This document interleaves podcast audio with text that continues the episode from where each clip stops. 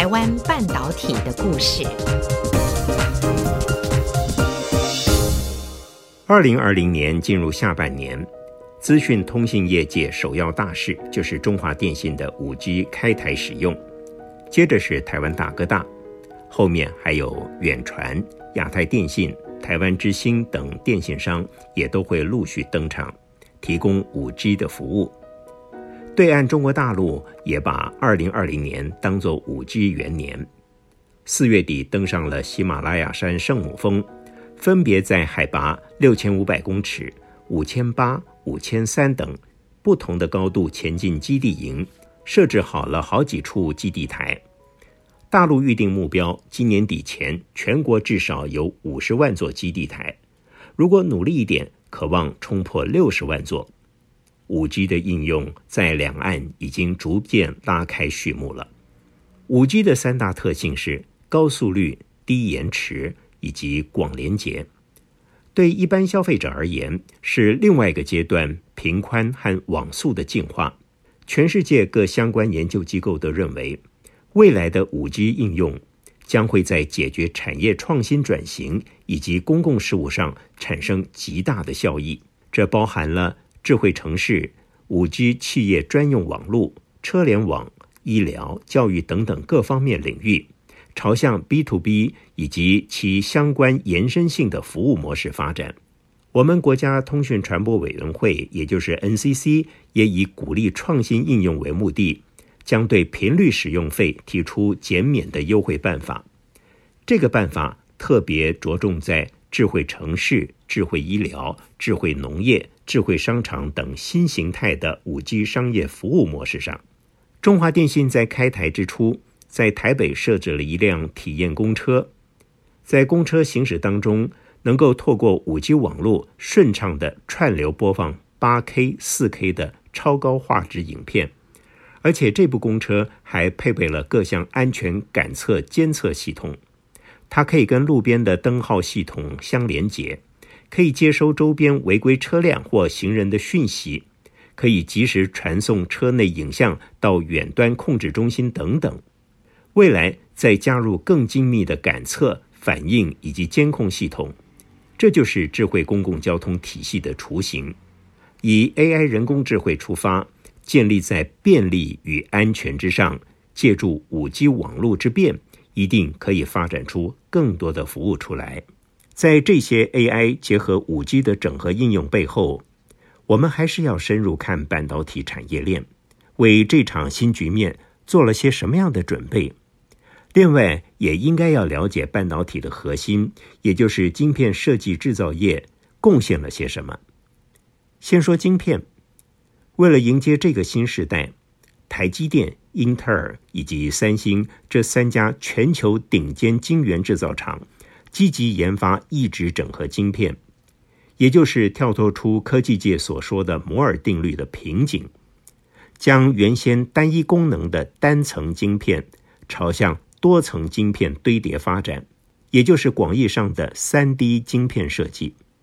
例如，像英特尔就发展出一种叫做 FOVEROS 的架构，把 CPU、GPU、记忆体。以及连接界面进行三维的堆叠，能够更有效率地利用空间，让晶片在同样的效能之下有更小的体积，并且消耗更少的电力。台积电也在去年二零一九年宣布，发展出全球第一颗三 D IC 的封装技术，结合近年来研发出的新架构和新技术，强化垂直整合性服务的竞争力。因应客户希望一次到位的需求，提供从晶片制造、封装的整合服务。进一步解释，3D 系统级的封装技术将整合处理器、记忆体、类比晶片、电源管理、新形态感测器以及数据机晶片，把多项的异质运算单元叠合成单一的晶片，创造更多 IC 设计的可能性。朝向单独系统的理想更靠近一步，这个意思就是说，单晶片就可以单独运作所有所需要的功能，不需要仰赖外部的元件。科技界人士认为，这种异质整合晶片的发展，对于成长已经迈入停滞的智慧型手机产业，开发商可以透过 AI 技术在软体层面进行创新。例如像宝可梦的 AR 扩增实境、高端影像处理、人脸辨识等等的应用，都会呈现爆炸式的成长。在支援医疗需求方面，凭借着医疗用的穿戴式仪器。可以侦测病患的各项健康数据，例如心跳、体温以及血氧浓度等等的生理现象，把这些类比的资料转换成为数位资料，传送到固定装置，甚至医疗院所里进行记录跟分析。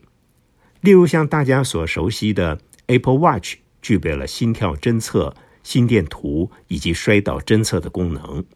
再加上苹果最新推出的血糖侦测器，穿戴式装置就如同一具小型的医疗数据中心。医疗产业将是穿戴式装置的下一个潜在市场。说到这里，我要特别举出广达创办人林百里董事长的努力跟贡献。今年二零二零年三月疫情严重期间，林百里出席与健保署签署合作备忘录的记者会。捐赠医疗平台，协助健保署把二十五年来累积的六百二十三亿笔资料，持续发展健保大数据 AI 应用。林百里 AI 医疗大梦在好些年前就已经开始了。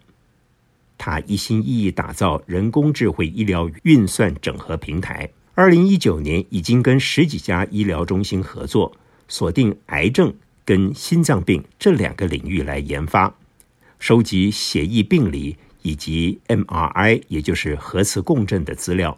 利用 AI 运算建立精准医疗模型。如今，林百里更大方地把这个试行多年、非常稳定的医疗云软硬平台，包含了高速 AI 伺服器、储存设备、软体技术，捐赠给健保署。我在二零一八年跟他做访谈时，他谈到医疗 AI 这个部分。他的兴致很高，他认为这是未来的需求，也是台湾科技产业累积多年实力的强项。因此，广达除了持续代工穿戴装置之外，也全力发展 AI 伺服器，而且集中力量专注在医疗整合的服务平台上。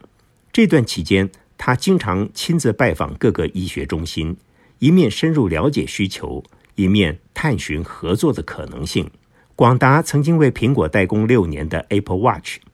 而且是从二零一四年的第一代就做起，如今结束了。但是另外又开启了为 Google 生产智慧音箱 Google Home 的业务。林百里早年是香港侨生身份来台，就读台大电机系。他跟我说，大学时代他就经历了真空管、电晶体到 IC 半导体时代，后来创业又从计算机做起。到今天做 AI 伺服器，一路走来，不断的变，靠变成功成长。访谈中他说，广达是根据市场改变任务，根据任务改变组织。而这一路走来，看着台湾半导体业的发展成长，他也借着台湾半导体开创了多种的事业。林百里带着广达一路变动转型，让我想起两位典范。一位是前 IBM 执行长路易斯·葛斯纳，二十七年前临危受命，带领 IBM 放弃制造思维，全力推动服务与咨询的经营策略，短短几年之间让 IBM 脱胎换骨。另外一位是现任微软的执行长纳德拉，二零一四年接任现职，重新塑造以人为本的企业文化，并且。高举发展人工智慧的大旗，作为微软的变革动力。